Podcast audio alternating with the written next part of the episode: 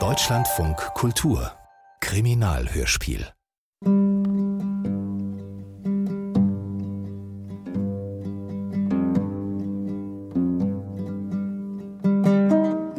Das Ende von Laura und Paul. Kriminalhörspiel von Christoph Prochnow.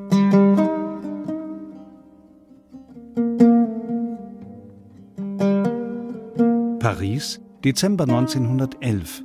Palast der Justiz. Sie wollten mich sprechen, Herr Staatsanwalt. Ah, Kommissar Joubert. Kommen Sie rein. Setzen Sie sich.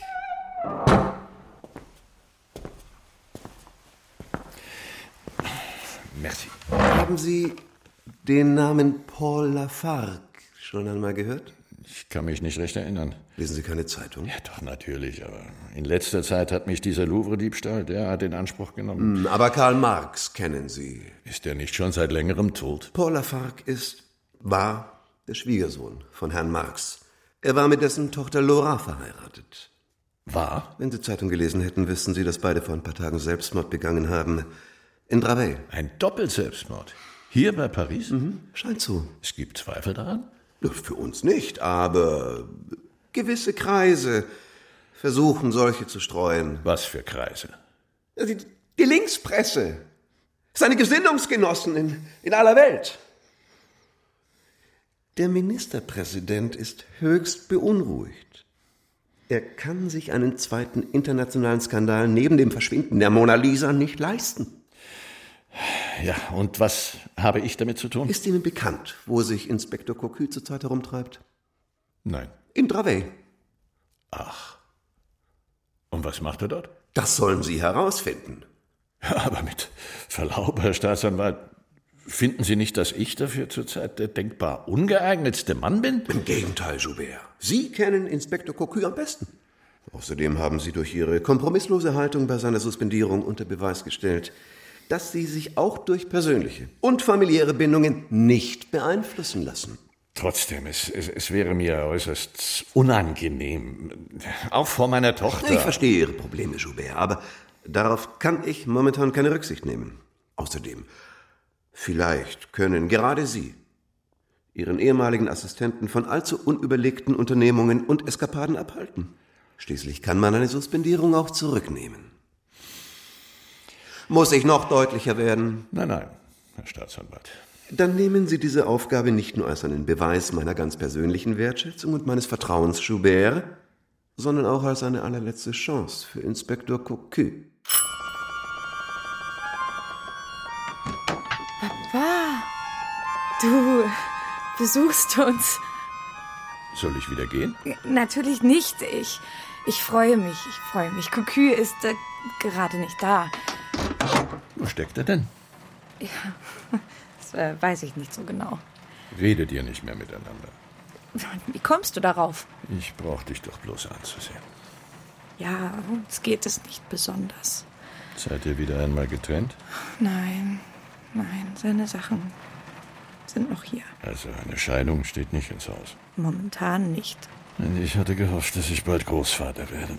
Ja, da wirst du noch etwas warten müssen.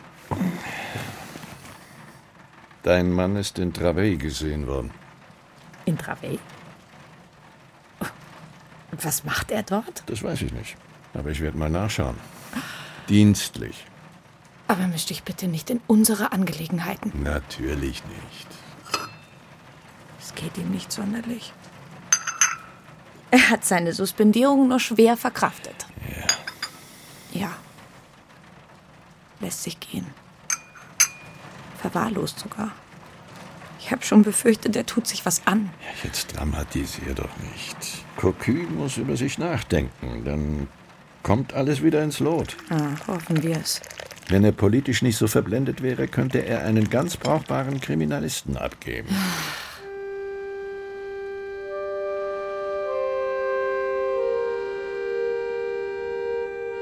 Zunächst schien alles normal.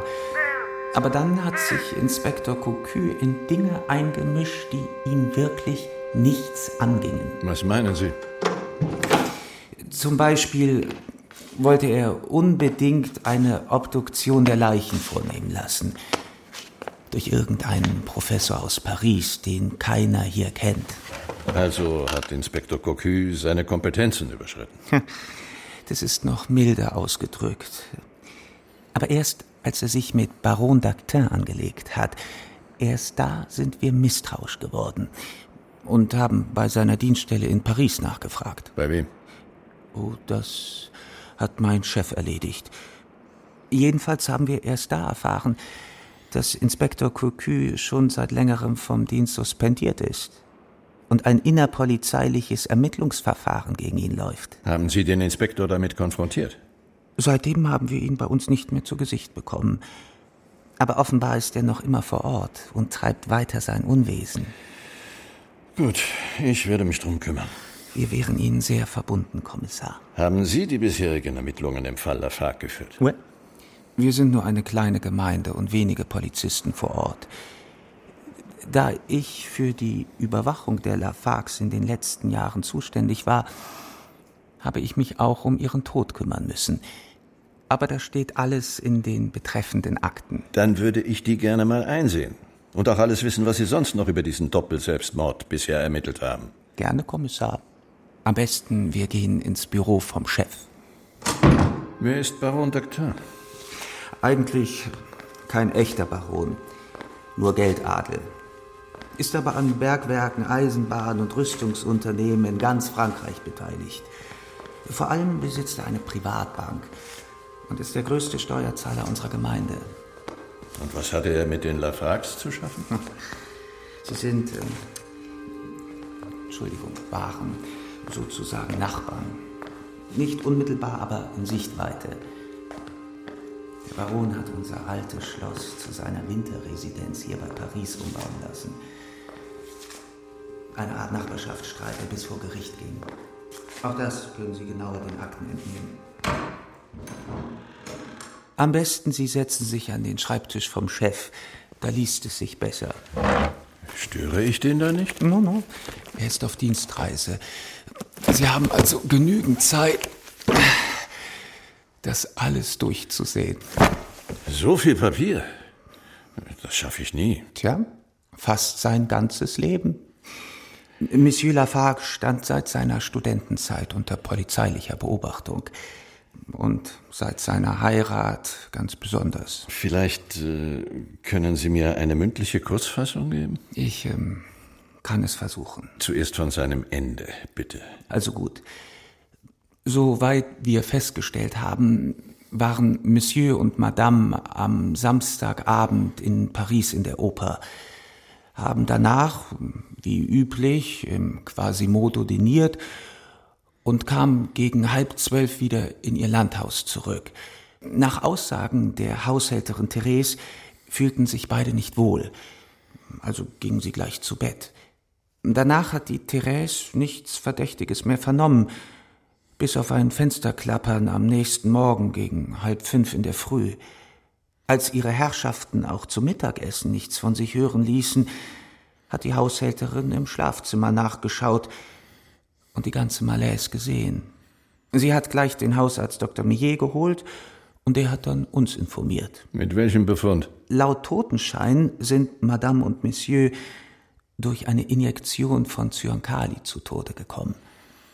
Der Doktor hat die beiden Spritzen sichergestellt, aber sonst nichts Auffälliges oder Verdächtiges feststellen können. Er geht von einer Selbsttötung in gegenseitigem Einvernehmen aus.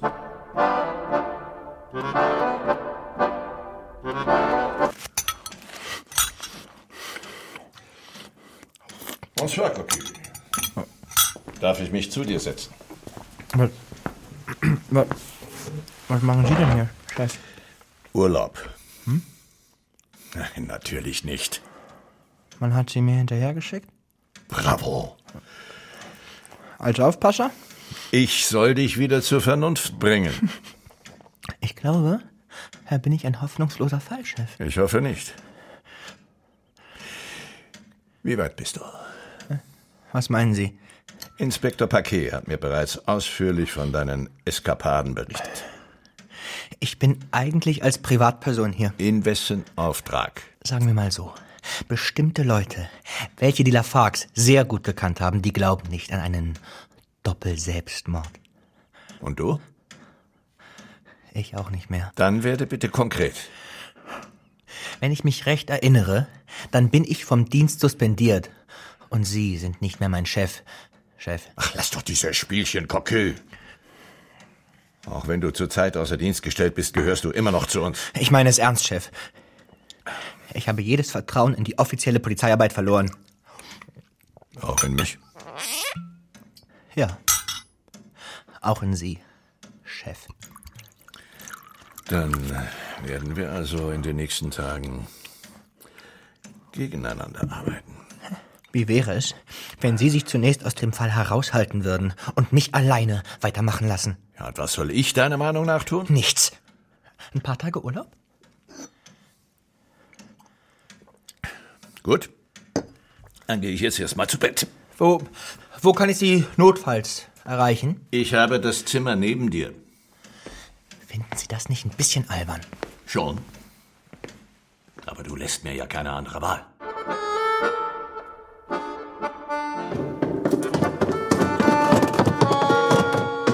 Bonjour, Monsieur. Wo steckt Inspektor Cocu? Der ist schon ausgegangen. Ohne zu frühstücken?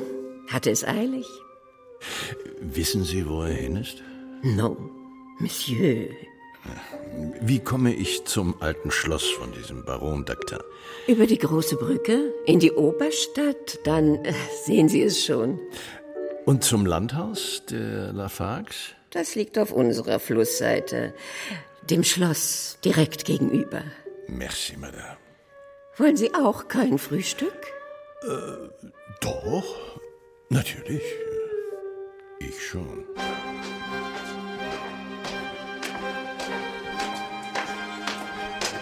Was lungerst du hier herum, Charles?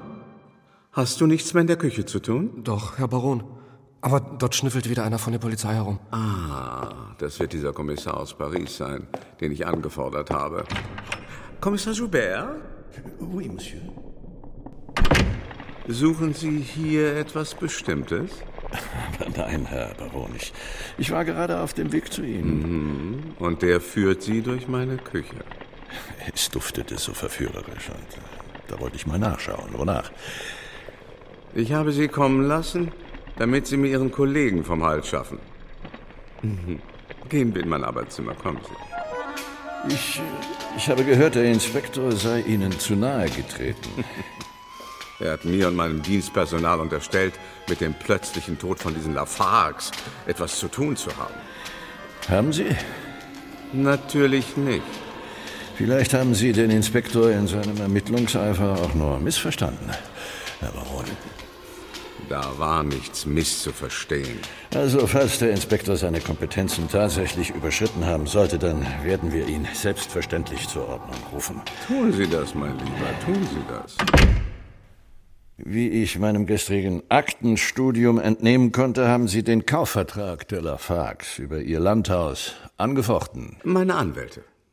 Hm, nehmen Sie Platz. Merci. Wenn ich richtig informiert bin, sind die Lafargs in Berufung gegangen. Ja. Aber nun hat der Herrgott bereits sein Urteil gesprochen. Hm? Und Sie sind ganz sicher, dass es der Herrgott war? Na, wer sonst? Kommen Sie mal ans Fenster, Kommissar. Na, ist das eine Aussicht? Ja, wirklich fantastisch. Nicht wahr? Und das Einzige, was mir diesen Ausblick verschandelt, ist diese Zumutung von... Na, eine Augenweide kann man diesen Hühnerhof dort drüben ja wohl nicht nennen, oder? Vielleicht waren seine Besitzer nicht ganz so bemittelt wie Sie, Herr Baron um einen Palast daraus zu machen. Ist das mein Problem? Der Schandfleck muss jedenfalls weg, damit ich endlich freie Sicht habe. Das verstehen Sie doch, Kommissar. Äh Und deshalb wollten Sie die alten Herrschaften in einem Zermürbungskrieg von ihrem Anwesen vertreiben? Die waren doch schon an die 70. Aber zäh wie Leder. Übrigens habe ich Ihnen einen ganz passablen Vergleich angeboten, um Ihnen die Bruchbude abzukaufen. Aber offenbar fühlte der Herr sich bemüßigt, ausgerechnet an mir seinen Klassenkampf durchzuexerzieren. Der sture Niggerschädel. Monsieur Lafargue ist oder war eine international geachtete Persönlichkeit, Herr Baron. Ich weiß, dass er der Schwiegersohn von diesem Marx sein soll. Habe dessen Bücher sogar gelesen. Sehen Sie dort im obersten Regal. Das Kapital. Mhm. Und diesen Wälzer haben Sie gelesen. Man sollte seine Gegner kennen, wenn man sie erfolgreich bekämpfen will.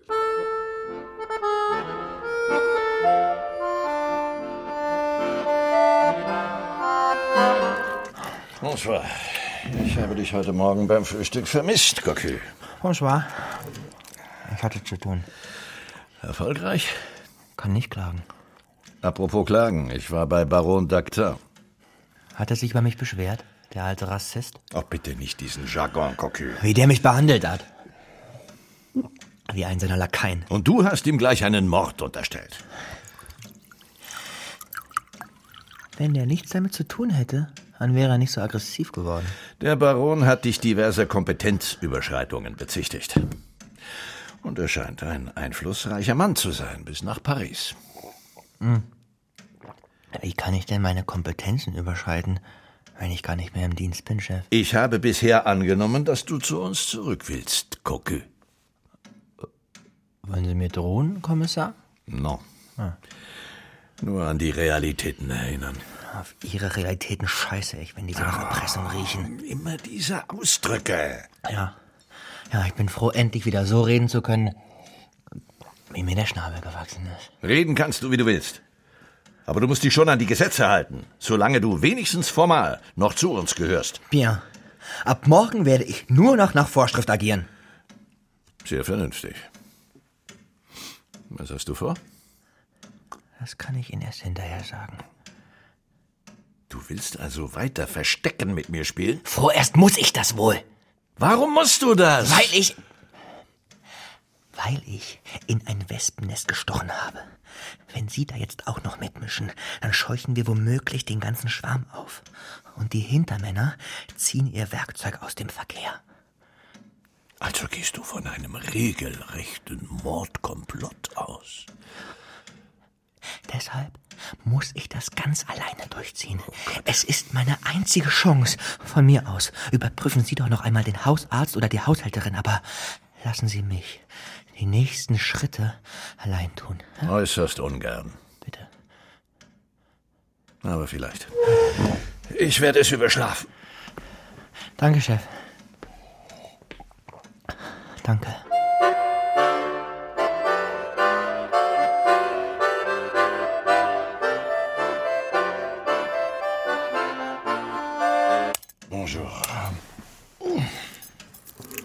Morgen.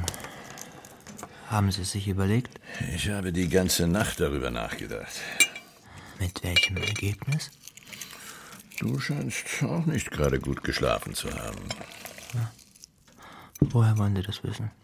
Meine Ohren. Ich habe dich ständig in deinem Zimmer herumtigern hören. Stehe ich jetzt unter Polizeiaufsicht? Unter meinem persönlichen Schutz. Darauf kann ich verzichten. Da wäre ich mir nicht so sicher. Sie wollen mich einschüchtern. Mir Angst machen. Man legt sich nicht ungestraft mit dem mächtigsten Mann der ganzen Gegend an, Gucke. Sind das seine Leute, die mir seit Tagen nicht mehr von den Fersen gehen? Weiß ich nicht. Können Sie die nicht zurückpfeifen lassen? Kaum. Solange ich sie nicht selbst gesehen habe. Sie glauben, ich bilde mir das alles nur ein? Ich glaube, dass du dich in etwas verrennst. Ich war noch nie so klar wie zur Zeit, Chef. Ach, weißt du vielleicht etwas, was noch nicht in den Akten steht? Sonst wäre ich nicht mehr hier. Mehr willst du mir nicht sagen? Habe ich mich vom Dienst suspendieren lassen? Oder waren Sie das, Herr Kommissar? Solange dieser Verdacht gegen dich nicht restlos ausgeräumt ist, kann ich daran auch nichts ändern. Und wie soll ich? Und wie soll ich eine derart hinterhältige Verleumdung ausräumen? Ich soll aus politischer Sympathie mit den Observierten, deren Strafverfolgung bewusst behindert haben. Das ist doch lachhaft. Ja, dann hilf mir das Gegenteil zu beweisen. Womit könnte ich das denn? Dass unsere Staatsanwaltschaft an derart infamen Unterstellung festhält, das kann ich ja noch verkraften. Aber dass auch Sie es für möglich halten, dass an diesen Verdächtigungen irgendetwas dran sein könnte. Ohne jeden konkreten Beweis. Schließlich scheint es ziemlich sicher, dass diese Burschen über die bevorstehende Razzia informiert worden sind. Aber nicht von mir. Immerhin hast du laut genug hinausposaunt, dass du das konsequente Vorgehen unserer Staatsanwaltschaft für übertrieben, voreingenommen und nicht gerechtfertigt gehalten hast. So etwas lässt sich niemand gerne bieten. Diese Staatsanwaltschaft. Nur immer schön gegen links. Aber die Rechtsradikalen, die werden wie rohe Eier behandelt. Sogar noch beschützt. Ach, nun übertreib nicht. Ich übertreibe. Erinnern Sie sich noch an den Fall Solar? Ach, das ist doch jetzt zehn Jahre her. Damals hat diese Staatsanwaltschaft Solars Tod auf einen häuslichen Unfall geschoben. Was es ja vermutlich auch war. Das hat man uns weismachen wollen. Ich habe nie daran geglaubt. Aber du hast auch nie das Gegenteil beweisen können. Weil man uns vorher zurückgepfiffen hat. Nee. Weil Sie mich zurückgepfiffen haben. Und ich habe mich pfeifen lassen. Weil wir keinen Mord beweisen konnten. Das verzeihe ich mir bis heute nicht. Und Ihnen auch nicht. Denn im Grunde wussten wir doch beide, dass das kein häuslicher Unfall war. Alles andere war reine Spekulation, Cocu. Nichts anderes als eine deiner linken Verschwörungstheorien. Gut. Dann geben Sie mir noch diese Woche, um zu beweisen, dass es diesmal keine linke Verschwörungstheorie ist, sondern ein politischer Mord. Ein Doppelmord. Drei Tage, Kucke. Hast du noch Narrenfreiheit? Da muss ich einschreiten. Abgemacht. Alors, noch drei Tage.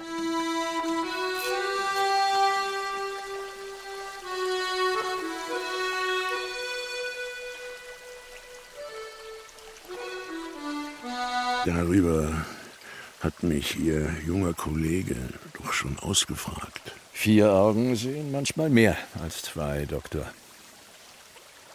Na gut. Wie lange sind oder waren Sie Hausarzt bei den Lafargs? Seitdem Sie meine Nachbarn wurden.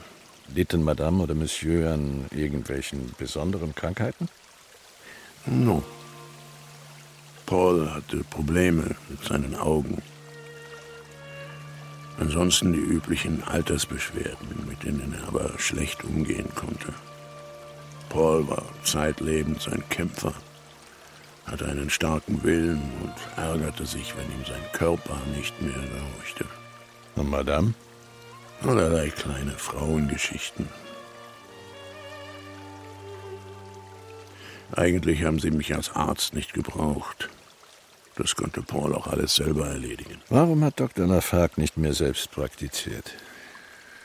Das hatte mit dem frühen Tod seiner beiden Kinder zu tun, die von Geburt an kränkelten und langsam dahinsiechten, ohne dass er etwas dagegen ausrichten konnte. Und als Paul dann in den Wirren seiner spanischen Emigration nach der Pariser Kommune hilflos mit ansehen musste, wie ihm auch noch sein dreijähriger Stammhalter wegstarb, war er von der Nutzlosigkeit der gesamten Medizin zutiefst überzeugt.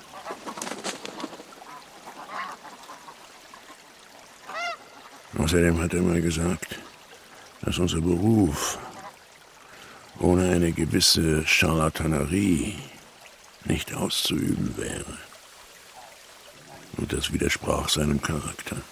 Hat Ihr Patient irgendwann einmal Selbstmordabsichten geäußert? Ja.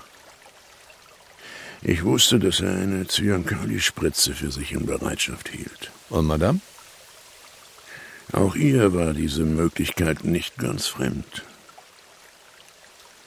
Ihre jüngere Schwester hatte sich bereits zehn Jahre zuvor umgebracht. Auch mit Blausäure. Sie haben nie an diesem Doppelselbstmord gezweifelt.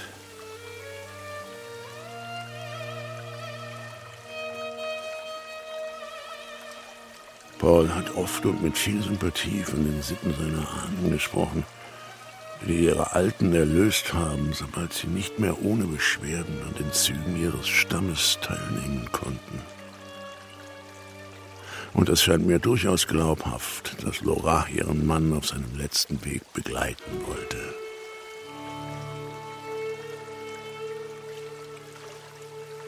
Sie gehen also davon aus, dass es in beiderseitigem Einvernehmen geschah. Mir ist jedenfalls nichts aufgefallen, was auf eine andere Möglichkeit hindeutete.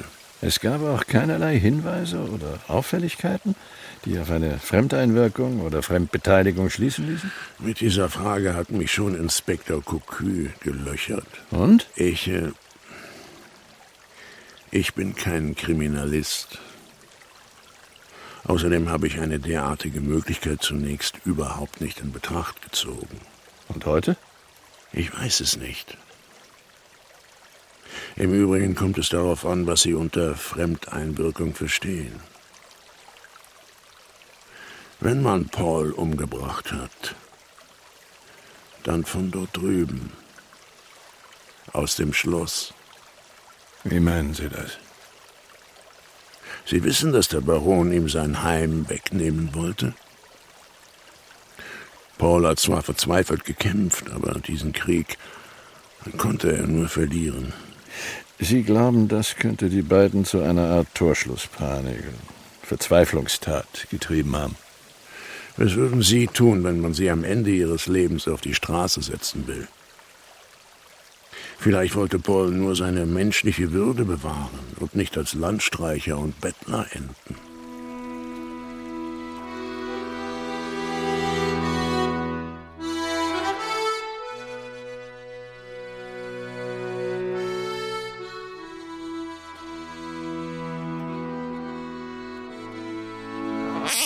Stellst also den gesamten Selbstmord in Frage. Nicht nur ich. Wer sonst noch? Alle, die Paul Lafargue länger und persönlich gekannt haben. Aber es gibt einen Abschiedsbrief. Von beiden? Nein, nur von ihm. Warum nicht auch von ihr? Oder beiden gemeinsam? Wenn sie zusammen in den Tod gehen wollten, warum hat er dann nur von sich gesprochen? Vielleicht kam die gemeinsame Entscheidung kurzfristig, ganz spontan. Außerdem. Woher wollen Sie wissen, dass dieser Abschiedsbrief, dass der echt ist? Der Vergleich mit anderen Schriftproben ist eindeutig. Aber er ist nicht datiert. Tja, wenn das so ist.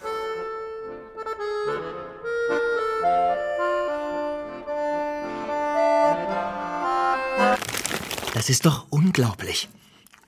Was Neues von der Mona Lisa? Nein. Nur ein neuer Hetzartikel. Schlagzeile: Marxens Kindertod. Drei Ausrufezeichen. Dann als ersten Satz. Nach dem katastrophalen praktischen Scheitern der umstürzlerischen Theorien des Herrn Marx in der Pariser Kommune haben nun auch die leiblichen und geistigen Kinder des bösen alten Deutschen aus London ihrem Erdenleben freiwillig ein Ende gesetzt. Na, wie finden Sie das? Geschmacklos. Aber die Wahrheit ist immer schwer zu ertragen, Gucke. Und ich kann Sie manchmal nur schwer ertragen. Ich weiß, dass du mich für ein reaktionäres Arschloch hältst, aber das wusstest du, bevor du meine Tochter geehelicht hast. Ich habe auch Ihre Tochter geheiratet und nicht Sie, Chef. Betrügst du sie? Gehst du fremd? Das, das geht nur Mimi und mich etwas an. Wenn du ihr wehtust, dann, dann weiß ich nicht, was ich tue. Ja, dann hätten wir wenigstens einen Mord, wo alles klar ist. Kann ich dem entnehmen, dass du heute nicht mehr ganz so selbstsicher bist wie gestern? Jeder hat mal einen schlechten Tag. Wenn ich dir helfen soll, musst du sagen. Danke. Ich komme allein zurecht. Du hast noch zwei Tage, Gokü. Ich weiß. Danke.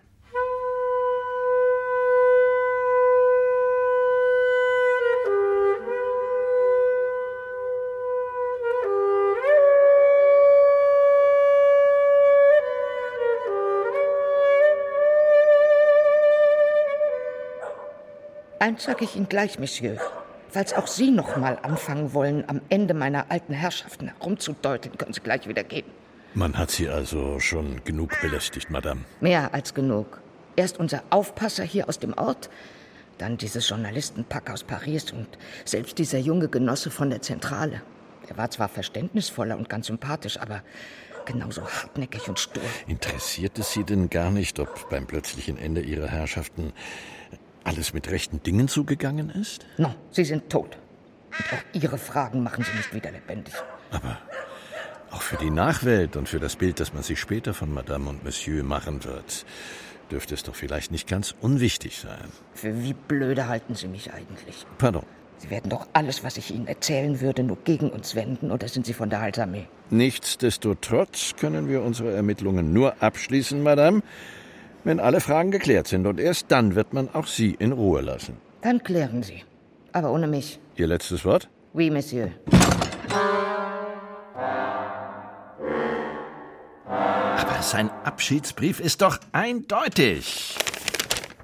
Gesund an Körper und Geist gebe ich mir den Tod, bevor das unerbittliche Greisenalter mir einen Teil des Vergnügens und der Freude des Daseins nimmt und mich der physischen und geistigen Kräfte beraubt, meine Energie lähmt, meine Sinne bricht und mich zur Last für mich selbst und die anderen macht.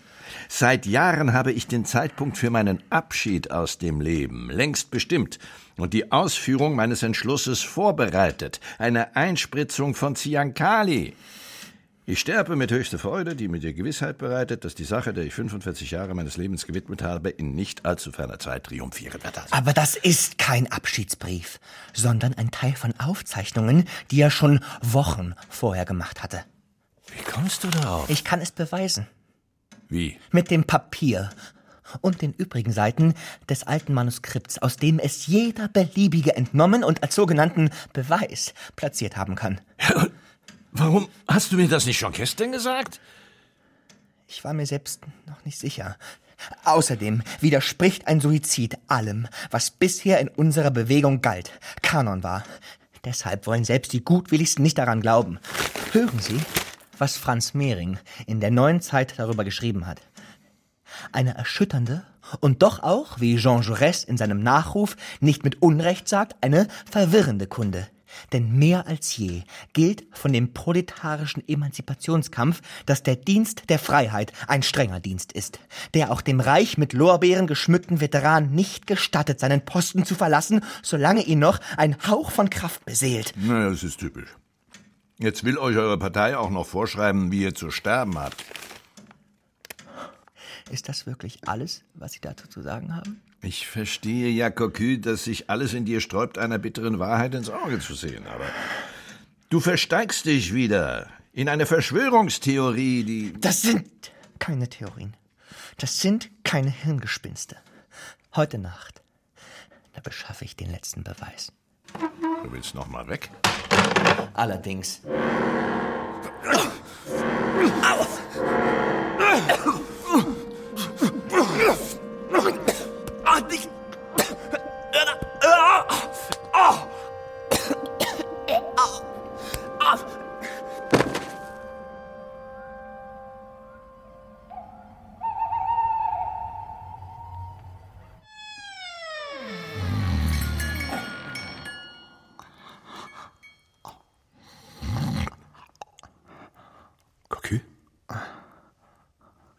bist du das? Bist du zurück? Ja, ich, ich wollte Sie nicht aufwecken. Ich habe extra auf dich gewartet. Mein Gott, wie siehst du denn aus? Du blutest ja. Äh, Nichts Schlimmes. Nur eine Lafalle. Kleiner Betriebsunfall sozusagen. Wer hat dich so zugerichtet? Es war dunkel. Ich, ich habe keine, keine erkannt. Lass mal sehen. Du brauchst einen Arzt. No, no. Es geht schon wieder. Ich brauche nur etwas Schlaf. Bitte. Na gut, wenn ich doch einen Arzt rufen soll, dann musst du es sagen, ne? Ja.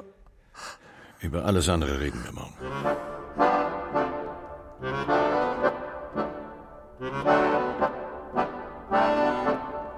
Morgen. Bonjour. Hm? Wie geht es deinem Kopf? Schon wieder besser. Was hast du von deinen Alleingängen? Ich konnte doch nicht ahnen, dass sie gleich zuschlagen würden. Wie viele waren es denn? Drei. Erkannt hast du keinen? Nein, leider. Doch zwei junge und ein älterer, aber jedenfalls, jedenfalls scheine ich aber auf der richtigen Spur zu sein. Gut. Wenn du weiter den einsamen Helden spielen willst.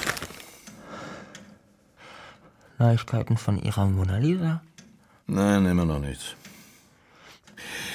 Wenn du das Bild vor allen anderen wiederfinden würdest, wäre dir deine Rehabilitierung so gut wie sicher. Bilder interessieren mich nicht. Es ist das berühmteste Gemälde der Welt. Verstehen Sie neuerdings was von Kunst? Ich verstehe nur eins. Statt an einem wirklichen Kriminalfall mitzuarbeiten, erfindest du lieber einen eigenen. Ich will, ich will einen politischen Mord aufklären und nicht einen Diebstahl in irgendeinem Museum. Hm? Dann spute dich mal. Heute ist dein dritter und letzter Tag. Danke, das weiß ich selber. Bis später.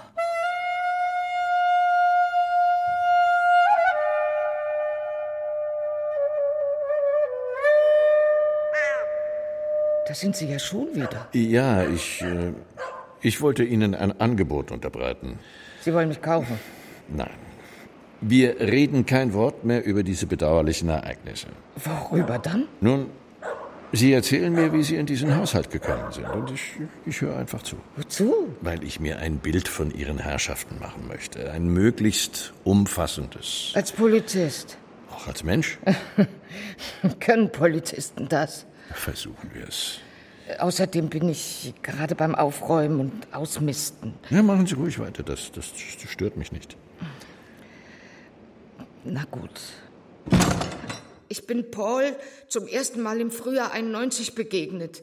Er agitierte vor unserer Spinnerei für den 1. Mai. Ich war damals in einer Frauengruppe engagiert und begeistert von ihm. Ich nur als Redner natürlich. Eine Provinzzeitung behauptete dann, dass er zur Ermordung von Fabrikanten aufgerufen habe. Was natürlich gelogen war, aber, aber er wurde verurteilt und sollte für ein Jahr ins Gefängnis. Die ganze Arbeiterschaft des Nordens empörte sich und stellte Paul als Kandidaten für die Nachwahl in Lille auf. Wir gründeten ein Frauenkomitee zu seiner Unterstützung und wurden die Amazonen des Lafargue genannt. Interessiert Sie das wirklich? Aber ja, erzählen Sie weiter. Während dieser Wahlkampagne habe ich dann auch seine Frau kennengelernt, Laura. Sie imponierte mir sofort und später haben wir uns angefreundet. Paul wurde tatsächlich gewählt und musste freigelassen werden. Hier ist übrigens eine Deputiertenschärpe. Die hat er als Talisman aufbewahrt. Darf ich mal sehen? Sie bleiben sitzen. Wie Sie wünschen. Paul nahm seine Abgeordnetenpflichten sehr ernst. Lora blieb viel allein. Wir wohnten nicht weit voneinander. Dann hatte ich meinen Unfall in der Fabrik, seitdem hink ich. Als Herr Engels starb, vermachte er ihnen ein kleines Erbe. Endlich konnten sie sich ihren Wunschtraum erfüllen und dieses Landhaus kaufen. Danach fragte Laura mich, ob ich nicht zu ihnen kommen und den Haushalt führen wollte. Ich überlegte nicht lang. Diese verdammte Schokolade, die klemmt immer noch. Soll ich Ihnen helfen? Sie bleiben, wo Sie sind. Also ich habe gehört, dass es manchmal ziemlich stürmisch zugegangen sein soll in dieser Ehe. Unsinn, alles Getratsche und Verleumdung. Sie haben gut zueinander gepasst. Paul war in seiner Jugend zwar ziemlich heißblütig, wurde aber später zum Mustergatten. Außerdem war er ein nobler Mann. Und beide blieben bis zu ihrem Ende verliebt ineinander. Es wundert Sie also nicht, dass beide dann gemeinsam. No. Laura hätte ihn nie alleine gehen lassen, jedenfalls nicht auf diese Weise. Hier ist übrigens Ihre Heiratsurkunde. London, den 2.4.1868. Es war eine Liebesheirat? Von beiden Seiten. Wie haben Sie sich eigentlich kennengelernt? Das weiß ich nur aus Loras Erzählungen. Danach hatte sich Paul schon als Medizinstudent in Paris radikalen Gruppen angeschlossen, begeisterte sich für den Anarchismus. Als er deswegen von den französischen Universitäten verbannt wurde, sollte er auf Wunsch des Vaters sein Medizinstudium in London fortsetzen. Dort traf er auf Herrn Marx und war von dessen Tochter bald ebenso angetan wie von den Theorien des Vaters. Und der alte Herr hatte keinerlei Vorurteile gegen einen derartigen Schwiegersohn? Anfangs wohl schon. Zunächst soll er sich gegen eine allzu rasche und enge Verbindung mit diesem wilden Abkömmling eines Gorillas, wie er ihn nannte, ziemlich gesträubt haben. Als aber seine Theorien in diesem Kreolenschädel auf derart fruchtbaren Boden fielen und auch Herr Engels sein Segen und die Aussteuer dazu gab, konnte endlich Hochzeit gehalten werden. Das junge Paar kehrte nach Frankreich zurück, wo er seine medizinische Ausbildung vollenden sollte. Sein Schwiegervater versuchte zunächst, ihn aus der aktiven Politik herauszuhalten, doch Paul hörte nicht mehr auf ihn, wurde bald zum Berufsrevolutionär. Und das blieb er dann sein Leben lang. Auch noch hier, in Travey? Nur noch in Maßen. Hier konnte Paul sich endlich seinem Steckenpferd widmen, seiner Kaninchen- und Hühnerzucht. Schließlich war das Recht auf Faulheit seine berühmteste Schrift. Laura arbeitete weiter an den Übersetzungen ihres Vaters und verwaltete sein Erbe. Ansonsten lebten sie einträchtig und führten ein offenes Haus. Clara, ich meine die Zetkin, war häufiger Gast. Ebenso Kautsky, Liebknecht, Franz Mehring, Lenin und die Krupskaja kamen von Paris herübergeradelt, als sie letztes Jahr in Frankreich Station machten. Übrigens wird Lenin auch auf ihrer Beerdigung sprechen. Und es gab niemals Streit zwischen den beiden. Auch am Ende nicht. Selbst auf dem Totenbett haben sie einander in den Arm gehalten. Etwas sehr demonstrativ, oder? Warum wollen Sie alles schlecht reden, in den Dreck ziehen? Das will ich gar nicht. Es tut mir leid. Hm. Was geschieht eigentlich mit dem Haus? Das muss Monsieur Longuet entscheiden. Er ist der Nachlassverwalter von Paul. Will nächste Woche aus London herüberkommen. Gibt es ein Testament? Hier anscheinend nicht. Ich habe jedenfalls noch keins gefunden. Also erben Sie alles. Wie kommen Sie darauf? Monsieur Longuet wird wohl verkaufen. Der Baron wartet schon. Hoffentlich macht er ihm einen gepfefferten Preis. Und Sie? Gehen leer aus? Sie können es wohl nicht lassen, was? Vielleicht hat er seinen letzten Willen anderswo hinterlegt. Das macht man doch, wenn man freiwillig. Oder? Und sein Nachlass ordnet man auch. Jedenfalls hätte Paul das getan. Das heißt, Sie glauben, dass Sie nicht freiwillig. Ich, ich weiß es nicht. Aber es ist alles so merkwürdig, so unvorbereitet. Es kam auch für Sie alles überraschend, nicht? Und unerwartet. Das ist es, ja. Laura hat sonst immer alles mit mir besprochen. Warum nicht das? Was soll denn jetzt aus Pols Kaninchen und Hühnern werden? Und mir?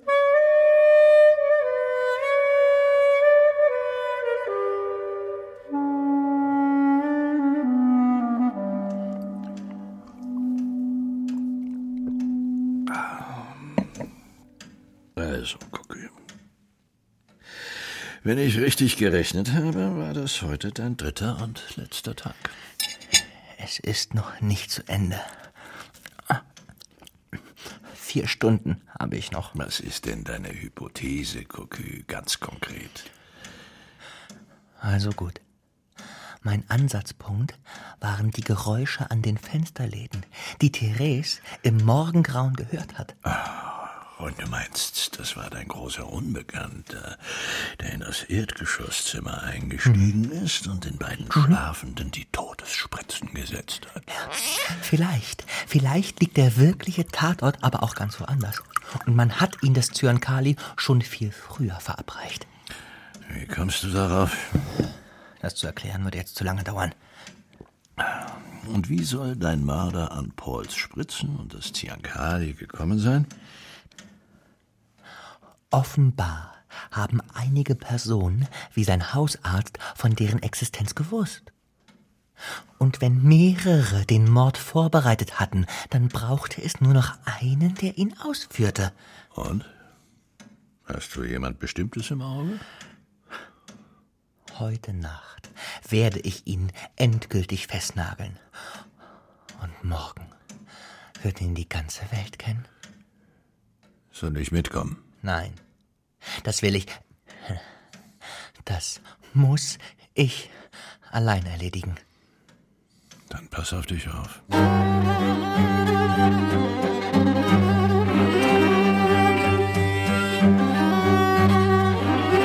Was. Was wollen Sie eigentlich von mir, Herr Inspektor? Die Wahrheit, Charles. Aber, aber die glauben Sie mir doch nicht. Aloch, noch einmal von vorn. Du stammst von hier, kennst also die Gegend aus dem FF, auch die Lafargs und Baron Dagzin. Ui, arbeite in der Küche bei ihm. Bist dort aber eigentlich vor einiger Zeit entlassen worden. Warum? Irgendjemand hat ihm hinterbracht, dass ich früher mal mit den Anarchisten geliebäugelt hatte. Ach so. Und nachdem du vom Baron entlassen worden bist, hast du schließlich in der Küche des Quasimodo Arbeit gefunden? Ui, helfe dort auch heute noch aus. Genau. So auch am Abend des 26. November, unserer Mordnacht. Du wusstest, dass die Lafargs nach jedem Opernbesuch dort einzukehren pflegten. Was hast du ihnen ins Essen getan? Hm? Ein Schlafmittel? Oder wolltest du sie schon dort vergiften? Vergiften? W womit denn? Mit Zyankali. Zyankali? Soll das nicht sofort wirken? Das kommt vermutlich auf die Dosis an. Ich weiß jedenfalls, dass es bei diesem ersten Versuch nicht geklappt hat. Aber die Lafargs sollen mitten beim Essen aufgebrochen sein, weil beiden schlecht wurde. Also bist du ihnen bis nach Draveil gefolgt, dort im Morgengrauen in das Zimmer der Schlafenden eingestiegen und hast ihnen das restliche Zyankali gespritzt. Oder waren sie da schon tot? Und du musstest nur noch die Spritzen platzieren? Wie bist du an die gekommen? Hm? Und wie an den Abschiedsbrief. Wer hat dir geholfen? Jetzt rede endlich. Weshalb wollen Sie mir das alles anhängen, Herr Inspektor? In wessen Auftrag hast du gearbeitet? Was für ein Auftrag? Oder hast du dich bei jemand anbiedern wollen? Bei Herrn Baron? Warum hat er dich wieder eingestellt? Weil. wegen ein paar Gefälligkeiten. Was für Gefälligkeiten? Was war deine Gegenleistung? Jetzt sag endlich die Wahrheit. Ich, ich habe ein bisschen im Garten geholfen. Willst du mich verarschen? Wenn man nichts mehr zu beißen hat, nimmt man von jedem. Auch von der politischen Polizei? Bist du ein Agent Provocateur? Hm? Wer bezahlt dich noch? Niemand. Ich schwöre es. Du lügst. Oder glaubst du, ich hätte dich nicht erkannt? Erkannt? Wobei? Du gehörst zu den drei Männern, die mich seit Tagen verfolgen und mich gestern Nacht zusammengeschlagen haben. Sie müssen sich irren. Mich verwechseln. Wer sind deine Komplizen? Ich habe keine Komplizen. Aber einen Auftraggeber. Wer ist das? Dein Baron? Oder die politische Polizei? Wie, wie, wie kommen Sie darauf? Wirst du mit deiner anarchistischen Vergangenheit erpresst? Nur von Ihnen, Herr Inspektor, nur von Ihnen. So kommen wir nicht weiter. Aber ich kann auch andere Seiten aufziehen, wenn du mich dazu zwingst. No. Bitte nicht. Doch. Soll ich Ihnen sagen, wo ich Ihre sogenannte Mordnacht wirklich verbracht habe? Da bin ich aber gespannt. In einer Ausnüchterungszelle auf dem 13. Polizeirevier. Hä? Wie bitte? Ja. Ich bin nach Feierabend mit ein paar alten Kumpels noch was trinken gegangen und dort versackt. Danach haben wir ein bisschen randaliert und sind von den Flicks hops genommen und erst am Morgen wieder entlassen worden. Sie können das nachprüfen, Herr Inspektor. Merde.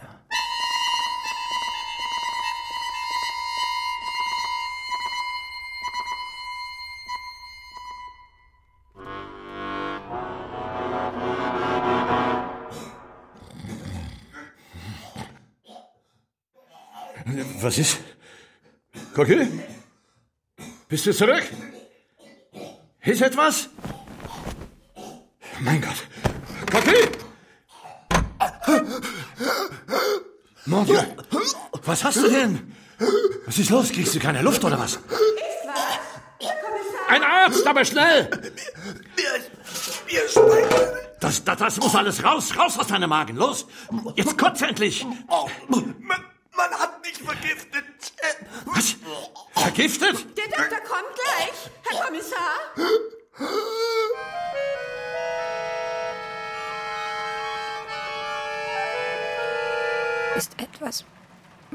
Cocu? Ja. Was Schlimmes? Ja. Ja. Also, Du, du kannst es mir ruhig sagen. seine letzten Worte waren, dass ich dir sagen soll, dass er dich liebt.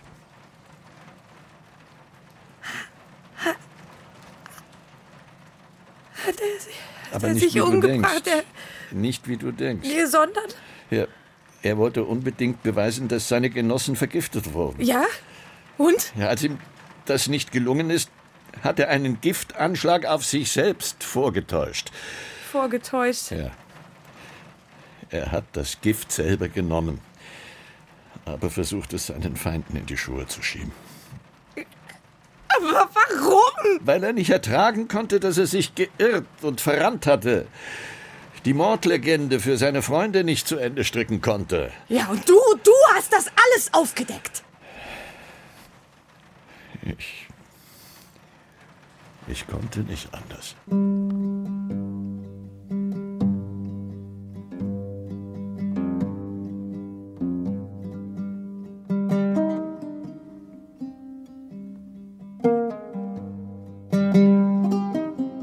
Mein aufrichtiges Beileid, Joubert. Damit konnte ja nun niemand rechnen. Wirklich tragisch. Nicht nur für Sie und Ihre Tochter. Ich habe gestern um eine sofortige Pensionierung nachgesucht. Ich verstehe Sie. Aber Sie sollten nichts übereilen. Wenn Sie Urlaub nehmen möchten oder eine längere Ruhepause benötigen, wir, wir hätten volles Verständnis dafür. Ich muss mich um meine Tochter kümmern. Verstehe ich auch. Gut sogar, aber Sie sind doch Kriminalist mit Leib und Seele. Kommissar! Und äh, dass Sie diesen Manipulationsversuch Ihres ehemaligen Assistenten aufgedeckt und vereitelt haben, weiß nicht nur ich zu würdigen. Im Vertrauen. Der Präfekt hat nicht nur eine bedeutende Auszeichnung für Sie beantragt, sondern auch über entsprechende Beförderungsmöglichkeiten nachgedacht. Ich will und ich brauche keinen Orden. Auch bei der Wahl eines neuen Assistenten hätten Sie natürlich freie Wahl. Cocu ist ja noch nicht mal unter der Erde. Oh, verzeihen Sie, Joubert. Aber wir möchten Sie auf keinen Fall verlieren. Was wollen Sie denn machen? Hm? Als Pensionär. Vielleicht werde ich Hühner züchten. Hühner? So, so. Ja. Monsieur Lafargue hat am Ende Kaninchen gezüchtet. Soll sehr glücklich geworden sein damit.